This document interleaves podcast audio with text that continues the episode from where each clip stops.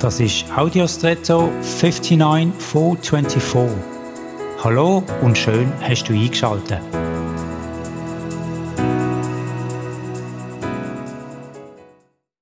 In Hotel gibt es meistens sehr schönes Morgenbuffet. Und dort hat man allerlei zum Auswählen. Interessant finde ich, dass es je nach Hotel Angebote gibt, die offen oder in portionierter Form daherkommen. Also Konfi ist manchmal in Portionen und manchmal offen zum selber schöpfen. Beides hat Vor- und Nachteile. Beim offenen Schöpfen fällt viel weniger Abfall an und man kann so viel oder so wenig nehmen, wie man gerade will. Jedoch gibt es nicht selten mehr Food Waste weil die Leute zu viel nehmen und es dann doch am Schluss vorgeschossen wird und es ist weniger hygienisch.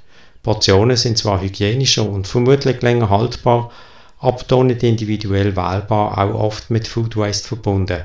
Ist jetzt das eine besser als das andere? Ich weiß es nicht.